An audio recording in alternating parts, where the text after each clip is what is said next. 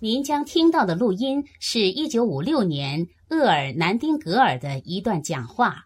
这段讲话回答了他自九岁以来一直寻找的问题。厄尔南丁格尔出生于二十世纪三十年代的经济大萧条时期。他小时候因为家里非常穷困，厄尔急切的想知道为什么一些人长大以后能够享有富有。而别的家庭像他家里一样一贫如洗，勉强能维持生计而已。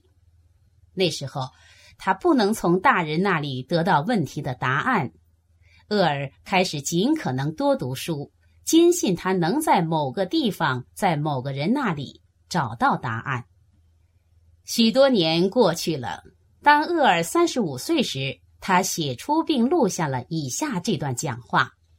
这段讲话原计划是在一个星期六早上给一小批销售人员播出的。当时他因故不能在现场给这些销售人员分享。当厄尔回来时，他得知这段讲话大大鼓舞了人们，他们希望能够得到这段讲话的复制品，以便能与朋友和亲人分享。于是，厄尔与哥伦比亚唱片公司合作，录制了唱片。以满足大家的要求。令他吃惊的是，在很短的时间内，尽管没有什么广告宣传和市场营销策略，他的讲话录音卖出了超过一百万张唱片，他也由此获得了金唱片奖。厄尔将这段讲话命名为《最奇妙的秘密》。这段讲话是整个个人成长行业的萌芽。因为厄尔找到了决定一个人命运的最奇妙的秘密，他从贫穷中崛起，成为北美洲、南部非洲等地区最为人们熟悉的声音。他每天的电台节目改变着整个世界，是当时世界上得到最多赞助商投放广告的电台节目，听众覆盖了美国、加拿大。墨西哥、澳洲、巴哈马、新西兰、波多黎各、美国军方电台以及海外三十多个国家。我是戴安娜·南丁格尔。自从我丈夫在一九八九年去世以后，我一直致力于寻找与全世界有效的分享我丈夫的讲话与启示的方法。今天。个人成长行业已经发展到一个如此广阔的地步，全世界人们仍然认为最奇妙的秘密是最积极影响他们人生的单一因素之一。随着时代的改变，在过去的四十年里，我丈夫厄尔修改了这个讲话几次。因为有了这些改变，我相信你们会更加珍惜这段录音的历史价值。当你们听这段录音的时候，你们可以感受到，里面提及的数据反映了五十年代中期的情况。然而，这么多年过去了，这段讲话还如当初一样有着无价的价值。现在，我请大家坐好，放松一点儿，好好感受着厄尔原汁原味的最奇妙的秘密。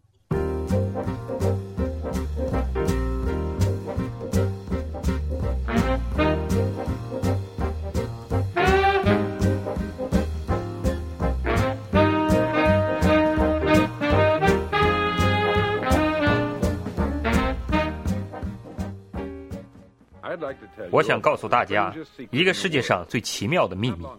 不久前，伟大的医生及诺贝尔和平奖获得者阿尔伯特·施韦策在伦敦接受访问。记者问他：“施韦策先生，今天的人类怎么了？”这位伟大的医生沉默了一会儿，说道：“今天的人类不肯思考。关于这一点，我想跟大家谈一谈。我们生活在一个黄金时代。”一个人类期盼着、梦想着，并为之努力了几千年的时代，但我们因为身处其中，许多人认为眼前的一切都理所当然。我们美国人住在这个国家特别幸运，因为我们在一个全世界有史以来最富有的国度，一个每个人都有充分机会的土地上。但你们知道实际的情况如何吗？让我们以一百个二十五岁起点相同的人为例，你们知道这些人到六十五岁的时候会是何等光景吗？在一百个在二十五岁平等开始的人，相信他们将会成功。如果你问其中一个人你想成功吗？他会给你肯定的回答。你会发现他对人生是有抱负的，他的眼神里面透出一些火花。人生对于他来说是一个有趣的旅程。然而到了他们六十五岁的时候，其中一个人会变得富有，四个人在财务上独立，五个人仍然在工作中，五十四个会破产。现在，请想一想，在一百个人当中，只有五个人获得好的生活，为什么那么多人失败呢？他们二十五岁时的抱负、火花、梦想、计划怎么样了呢？在他们想达到的目标与他们最终得到的东西之间，为什么有那么大的差距呢？当我们说百分之五的人获得成功时，我们必须给成功下一个定义。这就是定义：成功是一个持续不断的实现一个有价值的理想的过程。如果一个人正向着自己预先定立的目标努力着，知道自己要去的方向，这个人就是成功的。如果他没有做这样的事情，他就是失败者。成功是一个持续不断的实现一个有价值的理想的过程。知名的心理学家沃罗梅尔写了一本伟大的书，叫做《人类寻找自己》。在这部书里，他说道：“在这个社会里，勇气的反义词不是懦弱，而是顺从。现在，人们面临的困难就是顺从。人们人云亦云，不知道为什么，不知道他们要去哪里，不去思考。在美国，现在有超过一千四百万六十五岁以上的人。”在这一群人当中，一千三百万人生活贫困，他们依靠别人提供生活必需品。我们七岁的时候就学会阅读，我们在二十五岁的时候就学会赚钱谋生。通常在那个时候，我们不光能够自己谋生，还能支持一个家庭。然而到了六十五岁，我们还不能学会如何在这一块最富有的土地上财务独立。为什么我们要顺从？麻烦是我们顺从那些错误的一群人，占百分之九十五的不成功的人。为什么人们要顺从呢？他们也不知道。这些人相信生活是由外界情形决定的，那些发生在他们身上的事情和外部力量，他们是被外力牵着鼻子走的人。曾经有一项调查研究，调查了很多人，这些人被问及这些问题：你为什么要工作呢？为什么早上要起床上班？二十个人当中有十九个人不知道答案。如果你问他们，他们会说每个人都在早上去工作啊，那就是他们工作的原因，因为每个人都这么做。让我回到我对成功的定义上，谁成功呢？能成功的人只有那些持续不断的实现一个有价值的理想的人。那些人能对自己说：“我想成为这样的人”，然后开始朝着那个目标前进。让我告诉你们，谁是成功的人？一个老师的成功是因为教书是他所想做的事；一个妻子和母亲的成功是因为他想成为妻子和母亲，把家里管理的井井有条；一个在公路边开加油站的人的成功，因为那是他想要做的事情；一个销售人员的成功是因为他想成为一个顶级销售人员，他随着公司的成长而不断成长，为公司赚到利润。成功是人们朝着他原来设定的目标付出刻意的努力。因为那是他决定要做的事情，但二十个人之中只有一个人这么做，那就是为什么今天其实我们并没有真正的竞争，除非我们为自己而创造竞争，我们所要做的就是创造而不是竞争。在过去的二十年，我寻找在人类身上会发生什么事情的答案，我们能否知道一些答案，以便让我们在很大程度上预测未来？如果我们知道问题的答案以及如何运用它，是否能够保证一个人获得成功呢？的确有这样的答案，我找到了。你是否曾经思考过，为什么那么多人努力工作却一事无成，而其他人似乎生活的很轻松，却要风得风，要雨得雨吗？他们似乎能够点石成金。你听过人们这样评价人吗？他一碰什么，什么就变成了金子。你注意到了吗？一个人一旦成功，通常就会继续成功；而另一方面，一个人一旦失败，就会继续失败。那是因为目标。一些人有目标，一些人没有。有目标的人能够成功，因为他们知道要往哪里走。想一想，一艘离开港口航行的船，整个航程都计划周详，船长以及船员们都知道船要驶向哪里，航程要花多长时间。他有明确的目标，百分之九十九的可能性下，船都可以达到目的。让我们再看另一艘船，与前一艘船一模一样，只是上面没有船长和船员。这艘船没有目标，没有目的地，我们只是开动发动机让它自己行驶。我想这艘船即使能够开出港口，不是很快沉没，就是在荒岛上搁浅。你们都同意吧？因为它没有目的地，没有引导。人也是一样。拿销售人员做个例子，世界上很少人的前途比一个好的销售人员更好。如果你擅长销售，如果你知道自己走的方向。销售就是世界上薪水最高的职业，每家公司都需要顶级的销售人员，公司给他们提供丰厚奖金，天空是他们的极限。但是你能找到几个销售能手呢？有人说，人类是固定的，不是阻止强者赢，而是阻止弱者输。今天的美国经济可以比喻成战争中的舰队，整个经济发展不得不放慢脚步，来保护其中最弱的一环。正如舰队要放慢速度，以便使最慢的船舰不至于掉队。所以说，今天我们可以很容易维持生计，不需要什么聪明才智就可以赚取钱来支持家庭的开支。所以社会出现了一个人人寻找的高处地带，这称之为保障。但我们确实要决定，我们应该超过这个高处地带多少。让我们回到最奇妙的秘密这一点上来，这是我今天要告诉大家的故事。为什么有目标的人能成功，而没有目标的人却失败呢？让我告诉你们一些事。如果你真正明白他们的话，你的生活会立即改观。如果从这一刻起，我所说的一切你都理解透彻，你的生活将从此不一样。你会突然发现，好运似乎立即被你吸引过来，你会心想事成。从现在起，你不再有以前经常经历的问题和忧虑。怀疑和恐惧都将成为过去，这就是成功的关键，同时它也是失败的关键。成功的关键是我们会成为我们想成为的人。让我再说一遍，我们会成为我们想成为的人。历史上伟大的导师、哲学家、预言家，在世界的很多方面都互不同意，但唯独在这一点上，他们完全一致同意。看看伟大的罗马帝国国王马克·苏里拉尔怎么说的。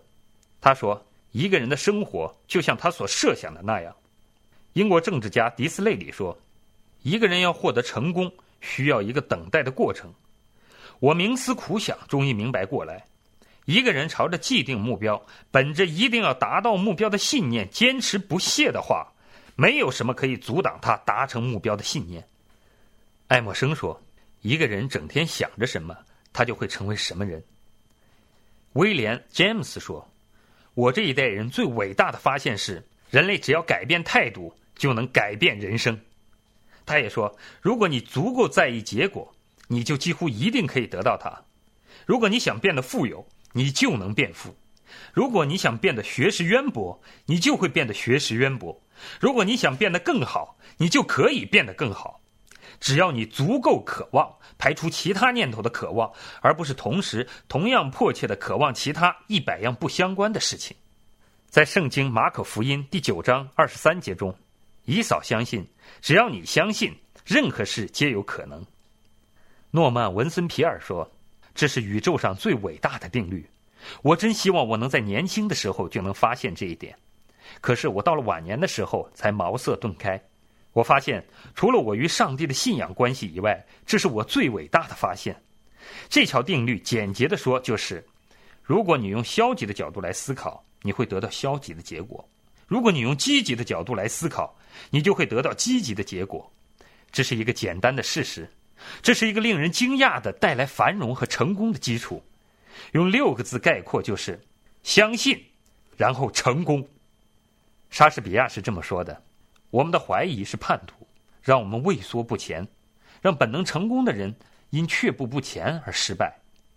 肖伯纳说：“人们经常由于他们的现状而埋怨周围的环境。我不相信周围的环境。能在这个世界上平步青云的人，是那些站起来寻找他们所想要的环境的人。如果他们找不到，他们就自己创造环境。这是很显而易见的，对吗？我们会成为我们想成为的人。”这不是显而易见的。一个总是想着去达成一个有价值的目标的人能够成功，因为那是他整天思考的事情。而我们会成为我们想成为的人。反之，一个没有目标、不知道他要去哪里的人，不知道如何消除困惑、焦虑、恐惧和担忧，也会成为他整天想着的那种人。他的人生充满了挫败、恐惧、焦虑和担忧，因为他什么也没想，他最终一事无成。这是怎样运作的呢？为什么我们会成为我们想成为的人呢？让我尽我的能力告诉你们答案。在这以前，我想告诉你们一些困扰了人类思想很长时间的情况。假如有个农夫有一些肥沃的土地，土地给予农夫一些选择，他可以选择在这块地上种什么。不管他选择什么，土地才不在乎呢。做决定的是农夫自己。记住，我现在拿思想和土地来比较，因为思想跟土地一样，不在乎你在上面种什么，他只会把你种的东西交还给你，但他对你种什么并不在乎。打个比方说，农夫手上有两种种子，一种是玉米种子，另一种是龙葵，一种致命的毒药。他在地里挖了一个洞，种下了两颗种子，一个玉米种子，另一个龙葵，他覆盖上土。浇水，细心的照顾这片土地，结果怎样呢？当然了，土地出产的正是他所种下的。正如古话所说的：“种瓜得瓜，种豆得豆。”记住，土地并不在乎，它会交换给你丰富的收成，无论这种的是玉米还是有毒植物。因而，种出来还是这两种植物，一种是玉米，一种是毒草。当然，人类的思想比土地更肥沃，更奇妙。更神秘，但它是以同样的方式运作的。思想并不在意我们种了什么，不管是成功还是失败，是一个坚定的目标还是困惑、误解、恐惧、焦虑等等。我们种瓜得瓜，种豆得豆。你知道吗？人类的大脑是地球上最后未开发的最大一块处女地，它拥有着我们最疯狂的梦想也没想到的丰硕成果。我们想种什么就能得到什么，你可能会说，可能真的如此吧？但为什么人们不更多的利用他们的大脑呢？我想他们也是找寻答案。我们的大脑在出生的时候就是一个标准配置，不用我们花钱就可以得到。通常我们不用花钱就可以得到的东西就不会重视它们，但如果我们花钱买的话，我们就会重视。矛盾在于，事实正好相反。所有我们生命中重要的东西，都是免费提供给我们的。我们的思想、我们的灵魂、我们的身体、我们的希望、我们的梦想、我们的志向、我们的智力、我们的爱、我们的家庭、我们的孩子、我们的朋友，所有这些无价之宝，却都是免费的。但我们需要花钱买的东西，却是非常便宜的，可以随时被替换。一个有能力的人，今天可能一无所有，但明天可以东山再起。他可以这样做好几次。即使我们的房子被烧毁了，我们还可以重建。但我们免费得来的东西却永远不能替换。我们的脑子不会因为我们认为它理所当然而自动被利用。对事情的熟悉让我们安于现状。它可以胜任分配给他的任何工作，但通常情况下，我们将它用在小事上，而不是用在重要的大事上。科学家做了一项研究，证明我们只使用了大脑十分之一的能力。现在就决定你想要什么吧，在你的大脑中种下你的目标吧，这是你一生中最重要的决定。你想成为一个出色的销售人员，得到一份更高的工资？你想在企业里步步高升吗？你所要做的只是在脑海中种下那颗种子，细心栽培，坚持不懈地向着目标努力，就能梦想成真。不仅是能够。而且还是不可能不成功，这就是定律。正如牛顿的万有引力定律，如果你爬到高楼顶层跳下去，你肯定总是往下掉，而不可能往上。自然界的其他定律也是这样，它们总是在发挥作用。不会有什么弹性。以积极放松的方式想想你的目标，想象一下你已经达成了这些目标，想象你达成目标以后在做的事情。我们这个时代被称为是安眠药时代，到处都是患有溃疡和精神崩溃的人。在这个时代，医学研究把我们的生命提升到了新的高点，让我们能够享有健康和长寿。然而，太多的人却整天为许多事烦恼，而提前走进坟墓。我们应该去学习一些伟大的自然定律，它们能使很多事情迎刃而解，而不应该总是陷于惯性的思维中。我们每个人都是我们思维的总和，他心里想着什么样子，他就是什么样子的人，因为这是他想成为的样子，无论他承认与否。每个人将来都会得到他思维的果实，因为你在今天、明天、下个月、下一年所想的事情，会塑造你的生活。并决定你的未来，你被你的思想引导着。我记得有一次，我开车经过亚利桑那州，在高速公路上，我看见一辆车以每小时六十公里的速度行驶，车上大概装了二十吨的泥土，一个庞然大物。车上坐着一个男人，掌握着一个小小的方向盘，掌握着整辆车。当我开车经过的时候，我为这个机器与人类思想相似的程度而吃惊。想象一下，你正坐在一个拥有巨大能量的庞然大物的控制中心里，你会不会只是手臂交叉坐在那里什么也不做，让它自己开进一条水沟呢？